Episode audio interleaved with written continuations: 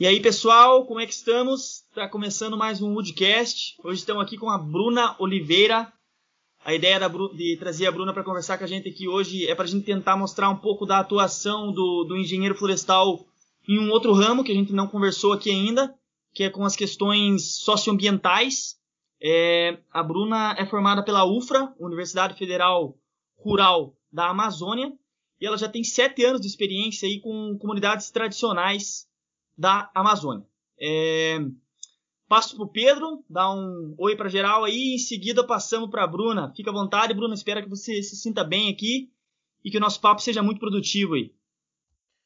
Olá, gente, tudo bem? É, então, estava comentando com eles aqui, já é o nosso oitavo podcast.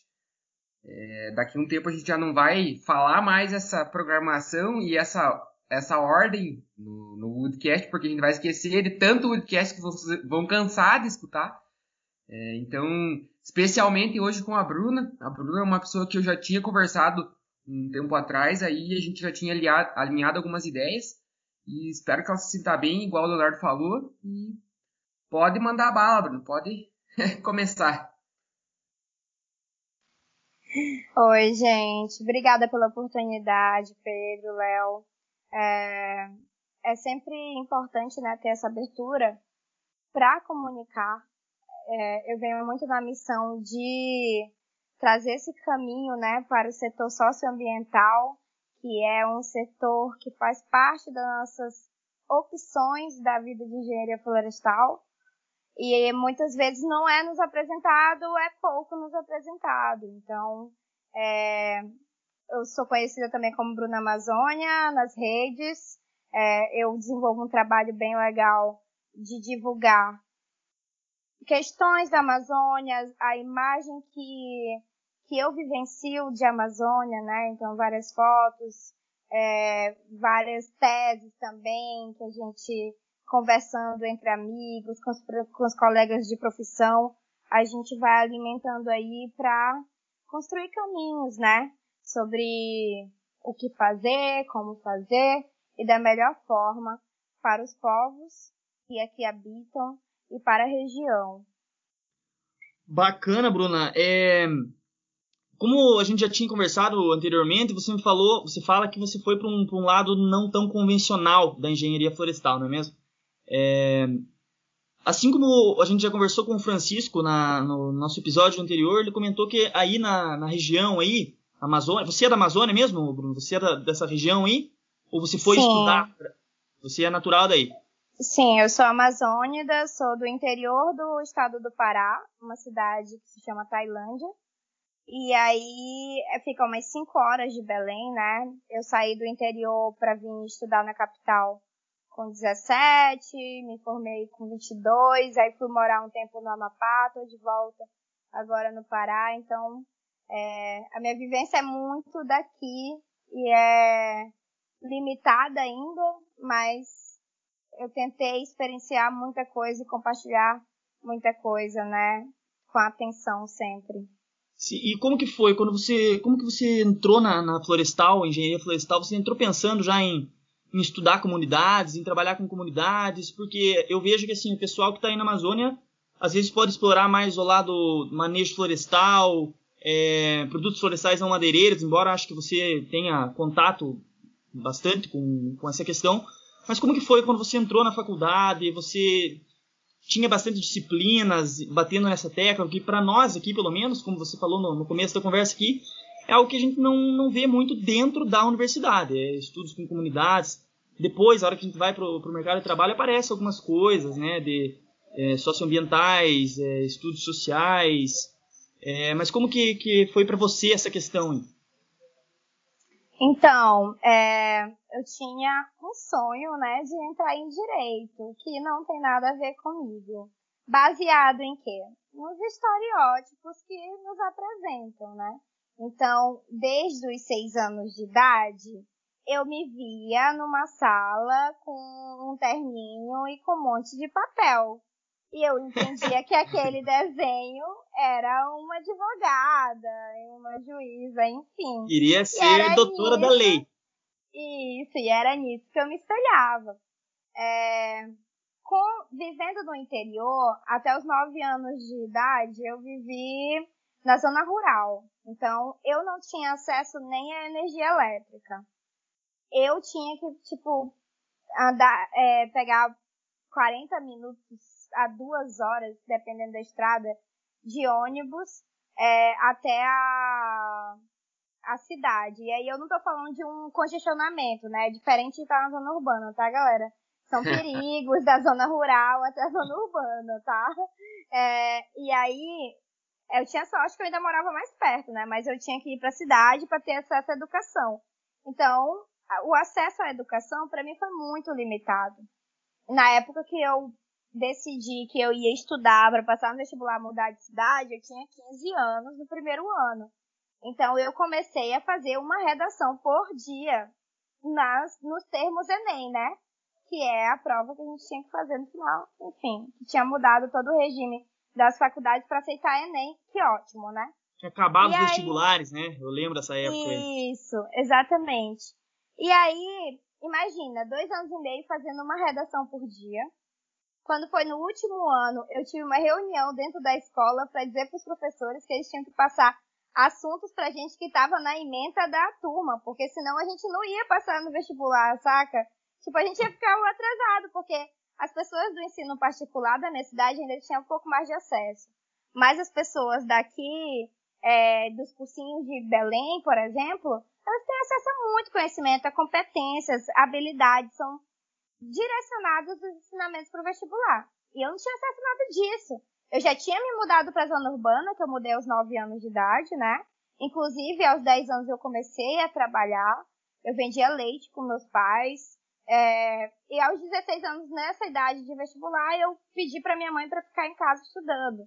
Então, eu estudava aí uma média de 18 horas por dia. Eu dormia muito pouco. E no último ano de, de, de vestibular. E aí, quando eu fui fazer a prova, eu passei em segundo lugar no Engenharia Florestal na UFRA. Assim, não era nem um pódio para mim na época, porque o meu sonho era direito, ainda estava focada naquilo. Então eu pensei muito e falei, ó, oh, eu faço vestibular outro ano ou eu vou entrar em engenharia florestal. E eu não queria me atrasar. Eu sou muito a geração 20 e poucos. Eu tenho que vencer com 20 e poucos. Eu tento desconstruir isso, tá, galera? Isso não tá certo eu tento desconstruir isso, mas eu ainda sou essa pessoa que tenho que admitir.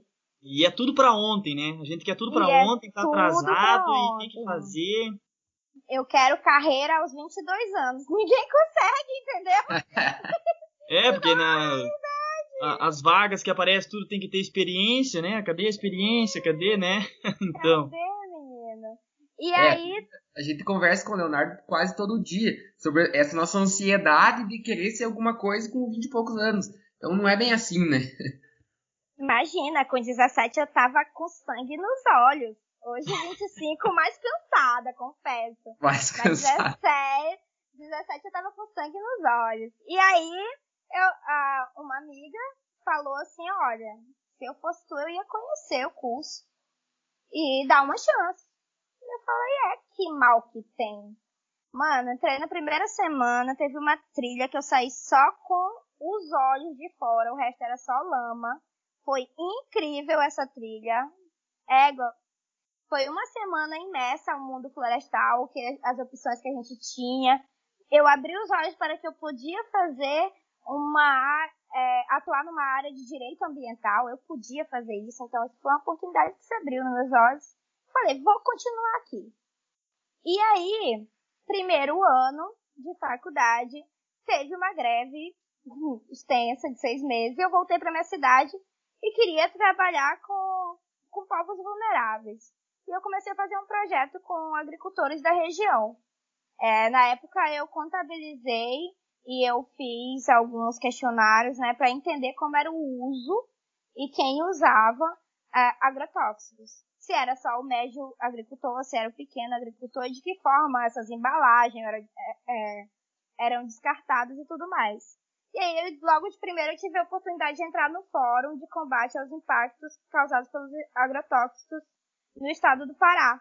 E aí eu fui entender que você tem uma rede para tratar de coisas.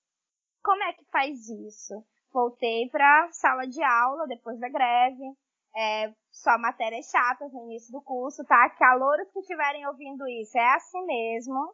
É desse jeito. Continuação no ensino médio, Química 1, Química 2, Física, Introdução. Oh!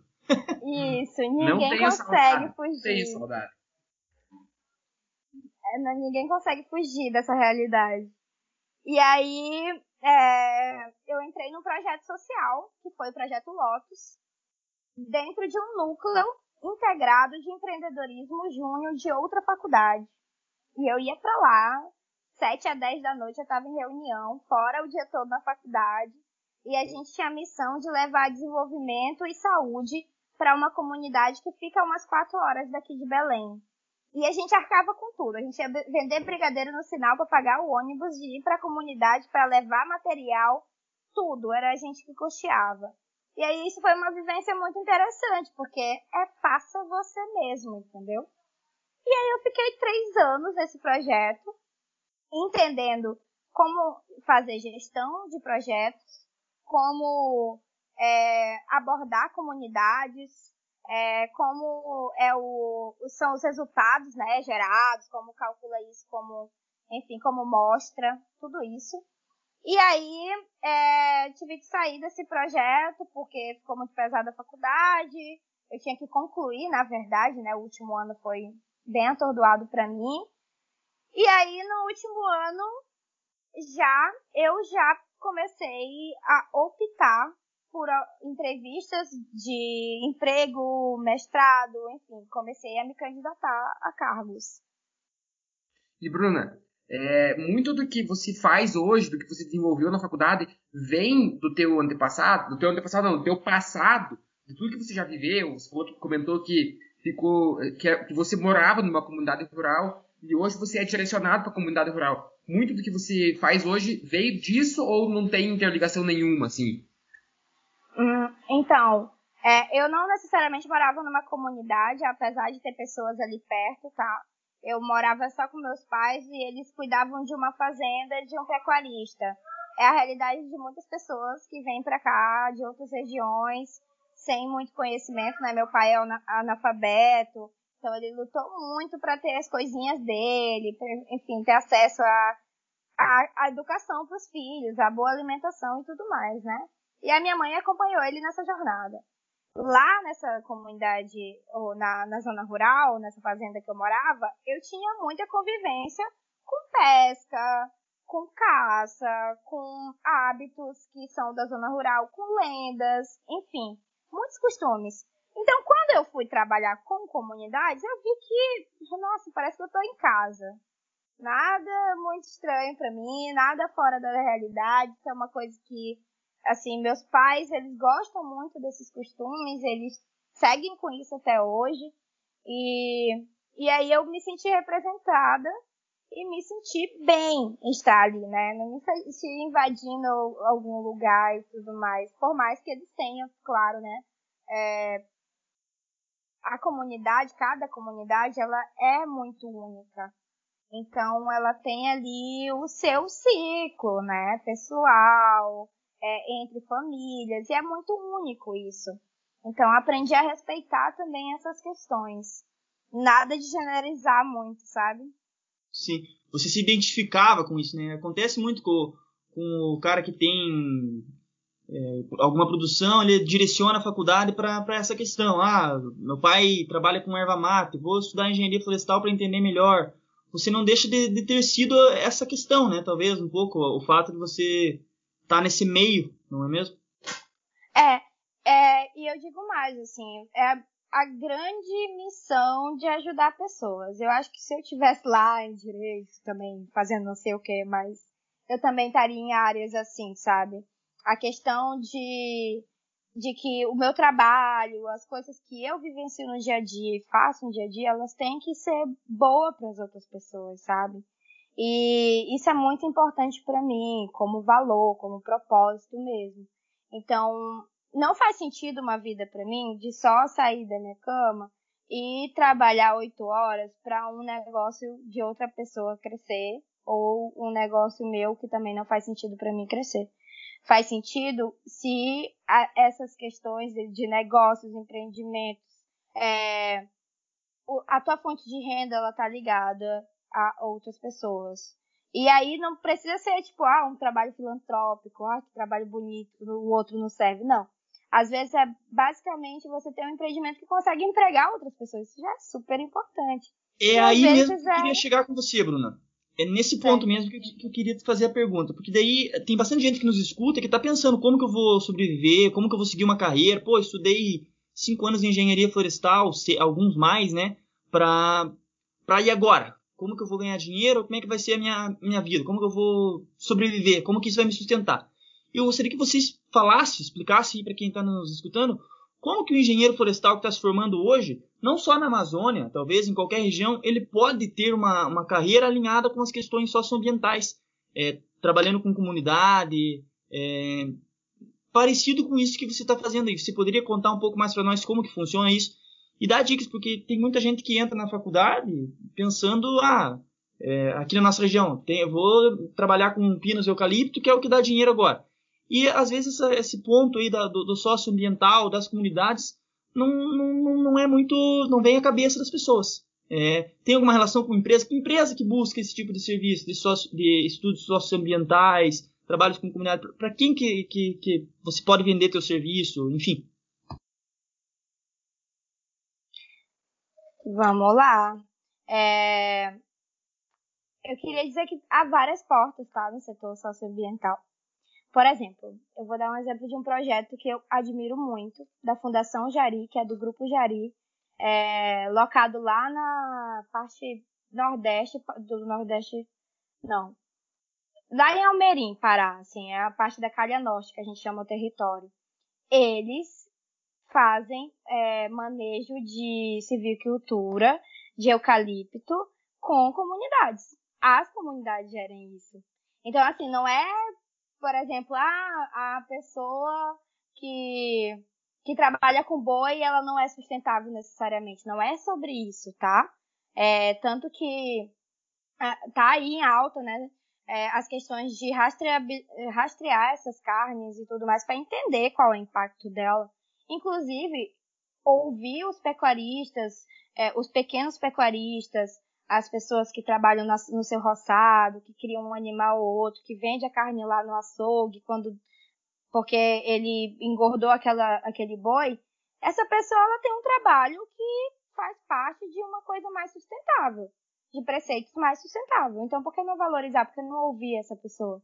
Então, não é sobre o que você está fazendo, é como. Você pode aplicar a sustentabilidade, a todo o tripé, né, econômico, social e ambiental, em todas as coisas que você faz. Vai, vai depender do seu jeitinho, claro, né? Como vou fazer? Como vou aplicar isso no meu setor, na minha empresa?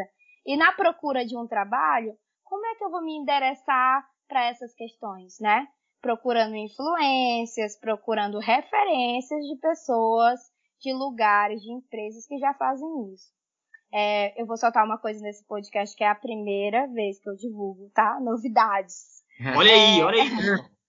olha aí, vamos escutar. A palavra. A, a empresa que eu vou trabalhar agora, que eu comecei a atuar, é a Natura.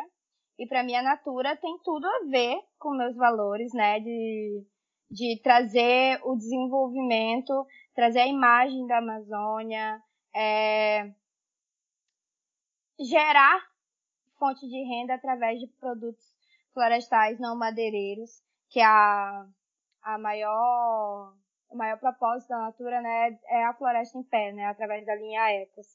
Então, é super legal como isso acontece na prática. E você vê, né? Eu tive a oportunidade de ver é, como acontece isso nas comunidades. Eu trabalhei com uma fornecedora da, da Natura nesses últimos dois, dois anos e pouco. Eu tive eu vivenciei como é a distribuição de renda por, um, por produtos que conseguem chegar à fase beneficiada, é, quando há tecnologia, inovação no campo, e como é que essa, isso se gera resultados. Como é que isso volta para a comunidade em forma de geração de renda, de distribuição de renda mais justa, né? Então você vai realmente agregando valor ao seu produto até que você chega num ponto que consegue um pagamento justo. Então, preço justo é uma das bases do trabalho, né, que é da gente que trabalha aqui com matérias-primas, com esse setor de produtos florestais não madeireiros, né? Sim, Bruna. E a Natura hoje é uma empresa muito representativa é, em âmbito nacional e até internacional mesmo. Ela acredito que a Natura esteja dentro daquelas empresas que a gente chama de empresas ESG, que está vindo à tona hoje, que é Environmental, Social and Governance, que então é meio ambiente, ela se, se preocupa com o meio ambiente. O cara tá com, tá com inglês afiado aí, hein, Arrasou, eu sou nota zero nessa questão aí. É, ela se preocupa com a parte social e se, se preocupa com a governança, a governança ser sustentável. Então, eu, eu admiro muito a Natura porque desde quando eu era pequeno, desde tipo, quando eu, minha mãe sempre comprava produtos Natura e sempre a gente via que tinha uma demanda muito grande e uma utilização muito grande de produtos vindos da Amazônia, né? Até você citou a linha Ecos ali, que é uma linha bem famosa da Natura, é, que sempre tem açaí, eu acho cupuaçu, uma, uma produtos florestais que a gente não está é, acostumado e não vê diretamente aqui no sul ou no sudeste, etc. Então, é, você poderia explicar um pouco mais para nós como que é esses produtos florestais não madeireiros, é, quais que são, citar alguns, quais que você trabalha aí, etc. É, ultimamente, assim, eu estive bem ligada à cadeia da castanha do Brasil. Castanha da Amazônia, castanha do Pará, como vocês quiserem, tá? Uhum. É, e aí eu tenho expertise nessa cadeia por ter acompanhado dois anos, desde a produção até o beneficiamento. Mas agora eu vou entender um pouco mais sobre várias cadeias, né? Mas aí eu posso citar algumas, né? Tem a ucuba, tem o cacau nativo, tem o cacau de plantio, tem o cupuaçu, tem tucumã, enfim, buriti, jatobá, enfim, são várias, várias coisas, né? Então, quando a gente pensa assim em produtos florestais não madeireiros e aí é sair dessa ideia de frutos também, né?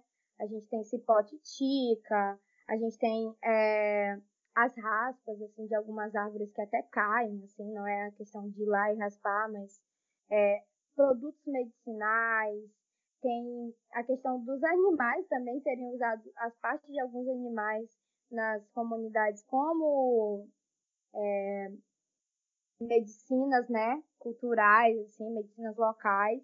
Então, é assim, abrange tanta coisa, tanta coisa, que é um mundo, é um mundo de informação, é um mundo de oportunidades, né? Eu vou citar aqui algumas, algumas iniciativas que eu gosto muito, então já fica aí a referência para quem estiver ouvindo seguir também, tá? Tem a Conexus, que ela é para o Brasil inteiro. A Conexus ela é uma ONG que ela gera crédito, ela gera consultorias que façam sentido para instituições que são comunitárias, né?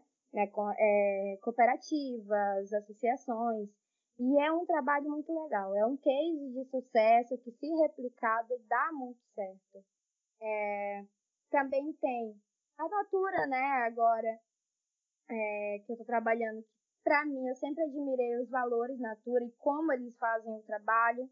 Né? Então, é por isso que faz tanto sentido para mim estar tá nesse lugar hoje. É, tem o IEPE, que é o Instituto de Pesquisas Indígenas, que compartilha um pouco do que eles é, vivenciam nos territórios que eles atuam. É, tem a manioca, eu estou falando aqui de vários ramos, estou assim, dando uma, um leque de coisas de ah, a pessoa quer ir mais para produção, a pessoa quer ir mais para pesquisa, ela quer mais para o trabalho social. Tá aqui, ó, distribuído, entendeu? Nossa, é, é, muita coisa, hein? É muita é coisa. É muita coisa. A manioca, ela é apontada como potencial unicórnio da Amazônia. Vocês sabem o que significa um unicórnio? São as startups Sim. E empresas que atingem mais de um bilhão, né, da receita. Então, é, tem poucas no Brasil, né? Poucas ainda no Brasil que já atingiram esse valor de mercado aí. Pouquíssimas. E a manioca está aí revendendo produtos na Europa, show de bola. Elas estão, elas estão a empresa está lançando tipo produtos da região em outras regiões do Brasil e do mundo, tá? Ensinando como usar. Olha que conceito muito legal. Por exemplo, tucupi. É, vocês já ouviram falar de tucupi? Pato no Só tucupi. Pato Propaganda no da, que passava na televisão. Só. Referência da televisão. O tucupi, ele é né, a, a, água que lava a mandioca no processo de fazer farinha e sai, né, aquela água com os é, com, com substâncias que vêm daquela massa, né, da mandioca. Depois ela é cozida e temperada e usada em vários pratos aqui. E aí, tá, eu, eu não sou especialista em culinária, então posso ter me equivocado em algum termo. Desculpa desde já. Mas Engenheira florestal, né, Bruno? É, e o que eu entendo é isso. E aí, eles estão lançando esse produto, que é o tucupi, pra culinária de todo mundo, assim. Imagina, uma pessoa de São Paulo tá fazendo um frango, vai usar o tucupi. É, vai usar ali para temperar uma salada. E tudo é possível, né? Um produto que é, é, aqui é culturalmente usado a todo instante. Eu vou aqui na esquina em Belém, tem uma barraca que vende tacacá, que é feito basicamente com tucupi e goma. Então, é muito, muito usado aqui e é levado para fora como inovação. Então, a ideia é fazer isso algo de conhecimento nacional, né? Seria muito bacana se isso acontecesse, né? Vou, vou ficar esperto aqui nos mercados, quando aparecer isso aí, vou, vou comprar para experimentar, Bruno. é show de bola, né? É, inclusive elogiando aqui a manioca, né? Um beijo pro Paulo, aproveito, né? Que é amigo também de trabalho e de vida aí. É, admiro muito o trabalho dele, desde a época lá que eu comecei dos projetos sociais, eu acompanhava um pouco é, de como ele foi crescendo com a manioca, então foi um desenvolvimento bem bacana. E aí é, tem várias empresas e ONGs aqui no, no norte, né, que servem de espelho para quem quer construir essa carreira. Eu sempre fui para esse lado, então, assim, eu procurava estágio, eu procurava oportunidades voluntárias de estar nesse meio. Eu queria viajar. Então, é, em 2017, eu tive a oportunidade de ir para a Ilha do Marajó. Foi incrível, incrível. Eu tive a oportunidade de fazer pesquisa numa comunidade, de vivenciar coisas de lá que eles são muito mais ligados à cadeia do açaí. Então foi legal entender isso. E açaí nativo, amigos. Assim, tem muito plantio, tá? De açaí, inclusive muitos produtores aqui no estado, é, na, na, região norte como um todo e em outras regiões do país. Mas lá. É, em açaí, açaí, Bruna, a gente come açaí só doce. Que, e diz que aí, né, no norte, nordeste, o açaí é comido como um prato quente, né? Um prato quente e prato salgado. É isso? É, gente, na verdade aqui é usado como comida mesmo, entendeu? Você não só tem ali um, um petisco para beliscar enquanto come o açaí com farinha, que seria um camarão, um charque e demais coisas que você fique à vontade para combinar. É, Mas, é, aqui o açaí. Inclusive, eu nunca tive a coragem de comprar um sorvete de açaí, né? Nossa! Assim, eu... uns três anos atrás, três para quatro anos atrás, deu uma febre de açaí aqui no sul que todo mundo tinha que ir comer açaí. Surgiu muitas franquias que são destinadas ao açaí. Então tem muita gente ficando rico com açaí doce aqui e sorvete mesmo. E daí mistura leite ninho, morango, banana, é, Nescau Ball. Então, meu Deus, ó, até Nescau Ball tem que fazer uma propaganda aqui pra nós já, né? Pagar um marketing. Inclusive, né, é, tem um meme, gente, que eu amo, tá? que é a pessoa falando que usa açaí como energético, né? E vai pra academia. Gente, aqui a gente toma açaí e cochila, entendeu? E dorme. Que é tudo que a gente consegue fazer. Comida pesada. Gente, quando a gente ouve isso das pessoas, a gente fica chocado. Vocês não têm noção do quanto é longe da nossa realidade. É muito diferente, né? E, e é vocês que. O pessoal que vem pra cá, já vem um, vem um pessoal da, da Amazônia pra cá, já pro, pra, pra nossa região. O pessoal ficava bravo, vocês estão comendo é, o açaí errado. E a gente fala, não, açaí é doce. O pessoal ficava, ficava revoltado, assim, que a gente tava desfazendo a cultura deles. é. E aí Mas... eu, queria, eu queria dar atenção à, à sua fala, assim, de, de cultura, né? Essa questão. É, eu vou desmistificar aqui. Inclusive, eu acabei de sair de uma conversa com o José Neto, que eu deixo a indicação também do perfil do Instagram dele, que é J-E-O Neto, tá? Simples assim. E a gente estava conversando e ele tem uma tese muito bacana, que é o seguinte: aqui o pessoal chama o açaí que é grosso, o açaí de verdade. Que é esse açaí que é o que tu tem que comer, é o do grosso, não, não, não, não. Né? O doce não serve, o ralinho não serve, e é isso, fininho, né? E aí a gente estava pensando que há muito tempo atrás a energia elétrica na Amazônia não era uma realidade. Não era. Até hoje, comunidades vivem sem energia elétrica ou só dependentes de motores, né? Que são, geram energia através de combustíveis fósseis. E aí que eles batiam é, o açaí, amoleciam na água quente e batiam com, com garrafas de vidro ou amassavam na peneira. E o açaí que saía dessa, desse modo, desse método de fazer, é, saía muito ralinho. E esse é o açaí que sustentou a, os nossos ancestrais até aqui, né? Imagina. E aqueles sim eram açaí de verdade. Então, nem o belenense ele tem local de fala para falar de açaí de verdade. Na teoria, né? Na nossa teoria. Então, imagina, o, um alimento, ele pode ser ressignificado, né? A tecnologia de alimentos, ela vem para mostrar isso aí. Então, toda a agregação de valor dela, inclusive quando isso gera benefício para quem entende, tá? Para quem faz, é, para quem esteve ali na base, é muito interessante, né? O que eu não acho interessante é uma franquia abrir e aí abre o seu açaizal e não valoriza quem domesticou aquela espécie, sabe? A conversa é mais embaixo, entende? Alguém viu aquela plantinha na floresta e falou: olha que planta legal para ter perto da minha casa. E foi lá e plantou. Então, tem até outro amigo que fala, né? Quando você passa na beira do rio, que tem lugares que tem açaí na beira do rio, tenha certeza que uma pessoa já morou ali. Então, olha que interessante. E hoje existem bastante plantios de açaí, assim, o, como você falou assim, é mais esparso, mais nativo, é, dispersão natural, como que funciona? Porque como a gente não, não conhece, não tem contato muito com essa área, a gente pensa assim, ah, o açaí está lá no meio do mato como se fosse aqui uma planta, uma árvore nativa mesmo, assim. A gente não encontra ela em plantios, não encontra ela na cidade, por exemplo.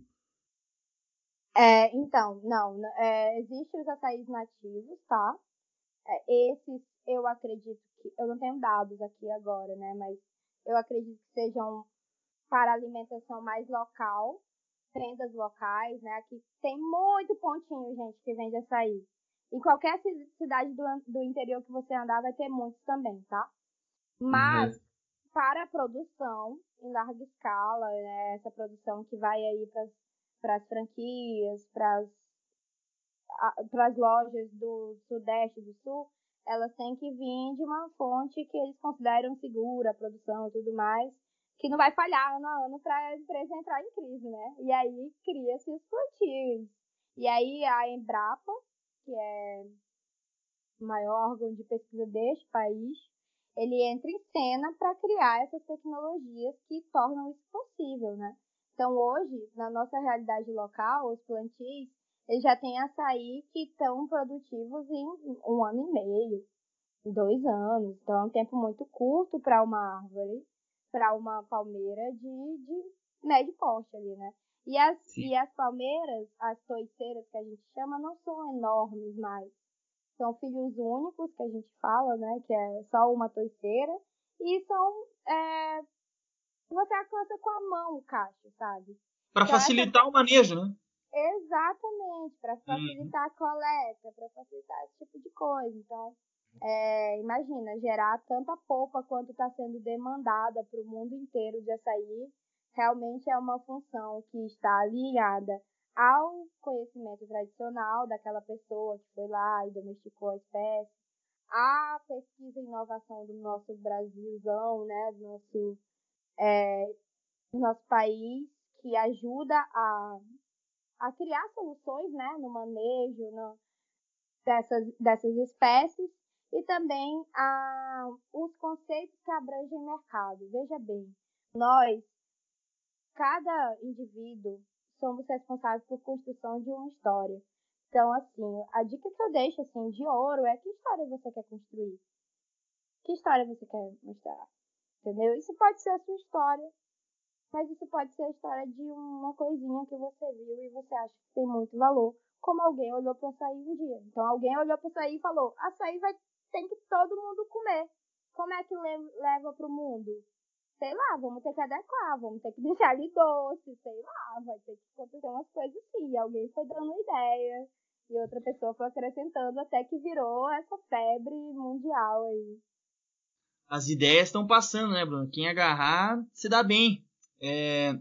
Mas, Bruna, eu queria mudando um pouco de assunto agora, mas continuando aqui na, na questão ainda dos florestais não madeireiros, eu queria saber de você, que é uma pessoa que está aí na Amazônia, é, a gente vê né, muito na televisão questão de, de madeira ilegal, de desmatamento. Como que você enxerga essa situação hoje? Você acha que a partir do momento que essas tudo isso, esses produtos que você falou para nós aqui, que o pessoal for ter, tendo um conhecimento disso, você, você acha que vai, vai acontecer logo o, o pessoal valorizar mais a, a floresta em pé, esses vários produtos que podem ser obtidos da, da floresta? Ou você acha que está difícil, que está indo num caminho contrário, que está aumentando o desmatamento? E se você pudesse também comentar um pouco sua opinião, é, aproveitando o assunto do nosso podcast anterior, que foi o, manejo, né, com o Francisco, ele comentou um pouco com a gente. O que, que você acha dessa, dessas questões? Ele comentou que tem todo um processo de estudo para retirada da, das árvores. É, enfim, se você pudesse falar um pouco sobre esses dois tópicos aí, a tua opinião principalmente, o que, que você acha disso? Tá desligado teu mic, não sei se tá falando, mas tá desligado teu microfone. Tá, agora a gente vai conseguir. É, vamos lá, primeira coisa, né? É, quando eu estava no curso de engenharia florestal, a gente viu metade do curso focado muito na questão de silvicultura, né, manejo de, de plantadas, e também viu muito manejo de nativas. Então, eu saí do curso, né, numa Universidade Federal Rural na Amazônia, sabendo que o manejo, ele pode ser sustentável, entendeu? Então, é, é a questão de mitigar os danos, é a questão de respeitar a dinâmica da floresta, e isso vai ocorrer é, tanto para quem maneja quanto para quem entra para produtos florestais não madeireiros. Se você não derruba uma árvore, tudo bem, você está afetando menos do que tá, uma pessoa que vai lá e desordenadamente, né? Tem uma desordem, derruba uma árvore, enfim. Mas, sem manejo, claro, tá? Esse exemplo. Mas isso não deixa de ter um impacto. Então, um exemplo no produtos florestais não madeireiros, tá? Se os castanheiros entrarem na floresta e tirarem todos os ouriços, é, as cutias, que são os principais é, disseminadores de sementes de, de castanha, eles não vão ter o que comer e eles não vão ter semente para espalhar na floresta para nascer novas árvores. Então não é sustentável. Então você também tem que respeitar essa dinâmica, né? Da... Tudo, tudo é o equilíbrio, né? Tudo tem que estar em equilíbrio. Tudo é um equilíbrio. Então o manejo florestal, com, sua, com o seu código florestal, tá? É, o Código Florestal Brasileiro ele é respeitado no mundo inteiro, tá? E por ter tão fechadinho as normas e tudo mais. E na, na última revisão a gente teve algumas percas nesse código, né? A gente teve alterações ali de área de preservação permanente, tamanho de reserva legal, e a gente perdeu muito com isso, muito mesmo. Assim, na prática, a gente está falando aí de uma porcentagem de desmatamento que não poderia ser perdoado nesse país entendeu? Então, é, a gente tem que olhar politicamente para as coisas também. Que é a bancada ruralista no nosso país, o que, é que nosso presidente está fazendo, entendeu? Vamos ter atenção, tá, galera? Porque tá errado. tá? Só adiantando essas questões que nada se separa uma coisa da outra. Como quando eu falo que história você quer construir é tome seu posicionamento em cima de conhecimentos que você adquiriu. Não ignore as coisas, né? As ideias estão aqui. E aí, dentro da. Tentando não fugir do assunto, né? O manejo florestal, para mim, é um mundo que eu também quis seguir um dia. Eu aposto muito. É, inclusive, tem ações aqui no Pará de manejo comunitário, tá? Eles não têm tanto equipamento quanto uma empresa pode ter, né? Um skidder, não sei o quê, mas eles arrastam ali no, no tratorzinho deles e vai dando certo. Né? A, questão toda é quando a gente divide, a gente consegue é, democratizar o acesso à tecnologia e inovação. Então, como é que a gente faz uma máquina chegar até essa, essa comunidade que quer fazer o seu manejo de forma legal? Tá? Que apoio que a gente tem que dar para eles? Isso aí o engenheiro florestal que entra, não tem outro profissional que vai assumir isso. Quem é que vai entender? Né? É entender também que floresta tem gente, e gente tem floresta, e assim, as coisas têm que estar tá ligadas, a gente não vai poder ignorar. Não, e principalmente que essa floresta tem riqueza sem que sem precisar que ela seja derrubada, não é mesmo? É, é isso que, é. que eu te pergunto. Você acha que tá chegando, o pessoal aí da, da Amazônia tá, tá tendo essa noção? O pessoal tem noção ou não? Parece que parece que eles não entendem, né? Claro, as comunidades que você fala, eu imagino que tem total conhecimento, total noção disso. Mas por que que não se explora isso da, da maneira de evitar, né? As, enfim. Porque, porque isso é inovação, tá, Léo? Essa é a resposta. O que, que acontece? A gente acha que inovação é um negócio que vai surgir da nossa cabeça, vai virar um grande, uma grande explosão tecnológica. Não, gente. Inovação, às vezes, é fazer de forma diferente algo que já é feito. Então, assim, que mercado existe? Que possibilidades existem dentro dos produtos que podem ser oferecidos na, na região amazônica sem derrubar nenhuma árvore. Quantas possibilidades há nisso? Isso é inovação, entende? É, então, assim, eu acho que a região agora está tendo essa crescente tá, de organizações, de pesquisa, de empresas olhando para esses potenciais. E aí que, é, aí que é importante, né, Bruno? Na minha opinião, porque aí envolve a questão financeira, né? E queira ou não, isso é chave hoje em dia, algo que, dá, que vai dar um retorno financeiro. O pessoal, opa, então vamos, vamos escutar, né? Hum, o que, que você acha? É, Léo, eu acho que a Bruna comentou ali que é importante a gente ter políticas públicas que incentivem e que deem apoio para o pequeno produtor receber a tecnologia que está disponível, só às vezes não está disponível para aquele meio, não está disponível é, ainda também não foi descoberta. Então, financiar a pesquisa é muito importante. E eu acho também que, mesmo derrubando árvores, é, eu estava conversando um dia com uma professora de tecnologia da madeira que a gente tem aqui, e ela me falou que o rendimento, mais ou menos, aí das serrarias entre 20% e 30%. Então, um rendimento de 20% e 30% daquilo que você retira é muito baixo, sabe? Então, a tecnologia tem que chegar para que, se for derrubada a árvore, a árvore seja derrubada com um fim de um rendimento muito bom. Então, não, não sei como que é a tecnologia aí, não tenho noção, mas eu se desse um enfoque para o aumento do rendimento para todas as tecnologias, eu acho que é, poderia se tirar muito mais riqueza, agredindo muito menos o meio ambiente e agredindo muito menos o meio que você está vivendo e as comunidades é, por fim, né? Exatamente, assim. E eu acredito, né, trazendo esse teu exemplo de 20% de rendimento é sobre a árvore inteira, que a tua professora te disse, né? Da tora tira 50%, então você perde o quê? Você perde os galhos, você perde as partes com casca. E, isso tudo é o quê? Carbono mobilizado. Isso. Olha o mercadão do carbono aí, entendeu?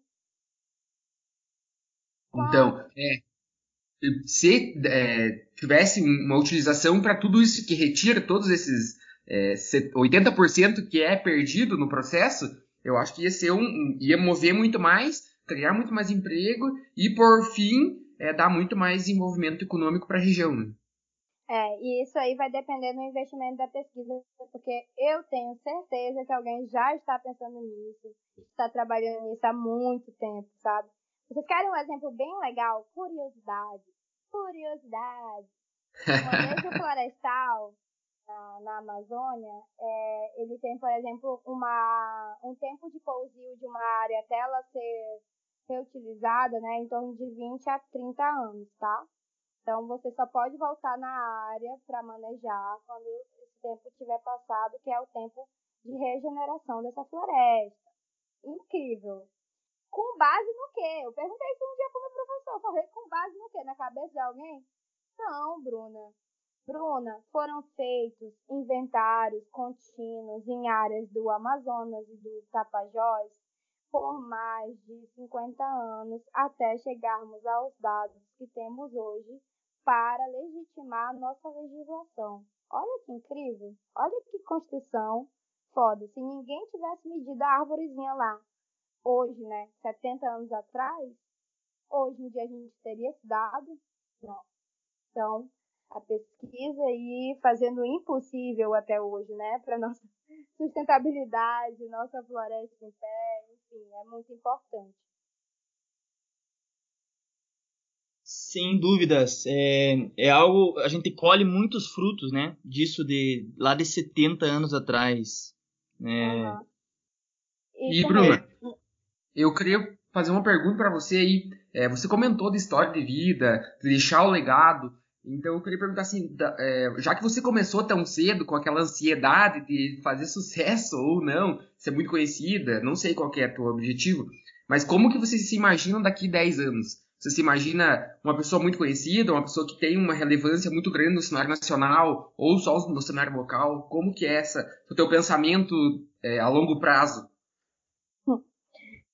Léo, vou responder essa sua pergunta. Inclusive, estou pensando muito dela, né? 10 anos é muito tempo. Mas, é, é só para fechar o raciocínio anterior, tá? Qual é essa procura de desenvolver produtos na Amazônia, sem derrubar a floresta em pé, respeitar o manejo, criar uma fiscalização mais eficaz, né, melhorar ela, enfim. Qual é essa tentativa? O mercado de carbono, essa, é, é, essa tentativa? É de precificar a floresta como ela está. Entendeu? É respeitar o tempo dela, o, o arranjo, é, a dinâmica dessa floresta, desse bioma, que, que imagina, gente, não é só floresta densa aqui. Vocês imaginam um cerrado no meio do Amapá? Existe. Existe, é, existe tipo, bancos de areia no meio da floresta. Assim. É umas coisas muito loucas, entendeu? Montanhas, cachoeiras, coisas incríveis que, assim, foge do nosso entendimento de grande manancial verde, né, quando se fala de Amazônia. Então, a tentativa de precificar a floresta é justamente é, devolver, né, pagar por aqueles conhecimentos tradicionais de quem realmente protege, de quem realmente fez esse trabalho ao longo do tempo, são as comunidades que estão lá alocadas, que são os profissionais. Então, reconhecer isso, gerar um, um mercado em torno disso, está sendo um potencial daqui para frente. Então, os profissionais que tendem a migrar para essa área, elas vão ter oportunidades, porque o mundo ele está se movendo para esse rumo. Assim. E quem está falando não sou eu, tá? São os 17 objetivos de sustentável, né? Então é falando a com o clima, uma preocupação. Então isso é, é muito para nossa área porque gera oportunidade de um mundo melhor com a gente, né, nessa graduação inteira. Pulando para a sua pergunta, tá? É, como eu me vejo daqui a 10 anos, instrução, é, de carreira. Eu sempre me entendi desde nova que, que poderia um pouco mais, sabe? É, muitas fontes de oportunidade, eu não vim para cá com network pronto, mas eu fui construindo a minha própria rede. E aí, dentro desse entendimento, é, eu quis aliar o meu trabalho sempre ao meu, ao meu propósito de defender a Amazônia. É, mas, além disso, né, como sonho profissional, é um dia ter a oportunidade de ser palestrante e viver disso. De viver, de falar sobre o que eu vivenciei, o que eu experiencio, passar para outras pessoas essa visão, é, construir conteúdo, construir coisas em cima disso, assim. Um pouco do que você fez hoje, então, né, Bruno? Vamos dizer assim, falando aqui com a gente no, nesse episódio. Eu adoro esses convites. já vamos, vamos deixar marcado um próximo já aqui, então, Bruno. Porque a ideia era falar bastante coisa com você, mas a gente já tá com quase uma hora aí de, de, de gravação. O pessoal aí às vezes pega e dá uma, uma reclamada para nós, pô, mais 40 minutos a mais é difícil de escutar. Mas sem dúvida a gente teria assunto aqui para duas, três horas de gravação, né? É, isso mesmo. Mas a gente marca outro papo, não tem problema. Então, pessoal, estamos aqui com bastante tempo de conversa, deu para trocar muita ideia legal com a Bruna aqui. A gente estava comentando que duas horas, três horas de podcast seria pouco se a gente quisesse falar sobre tudo que a Amazônia tem para oferecer e para nos ensinar, né? É, já deixo aqui um convite, Bruno, para em numa outra ocasião, numa outra oportunidade, você voltar aqui no, no Woodcast para falar sobre outro, outros temas, né? É, é, muito bacana o que você faz aí. Hoje você falou bastante para nós aqui sobre os produtos florestais não madeireiros, falou sobre teus estudos com, com, a, com as comunidades, como que é, como que o profissional florestal pode se encaixar nessas, nessa área. Mas infelizmente o tempo é curto. É, então Bruna, esse é o momento que a gente passa para você. Se você quiser fazer uma propaganda aí do teu, do teu projeto, do teu serviço, das tuas causas, quiser divulgar a tua rede social aí para o pessoal te encontrar, te seguir.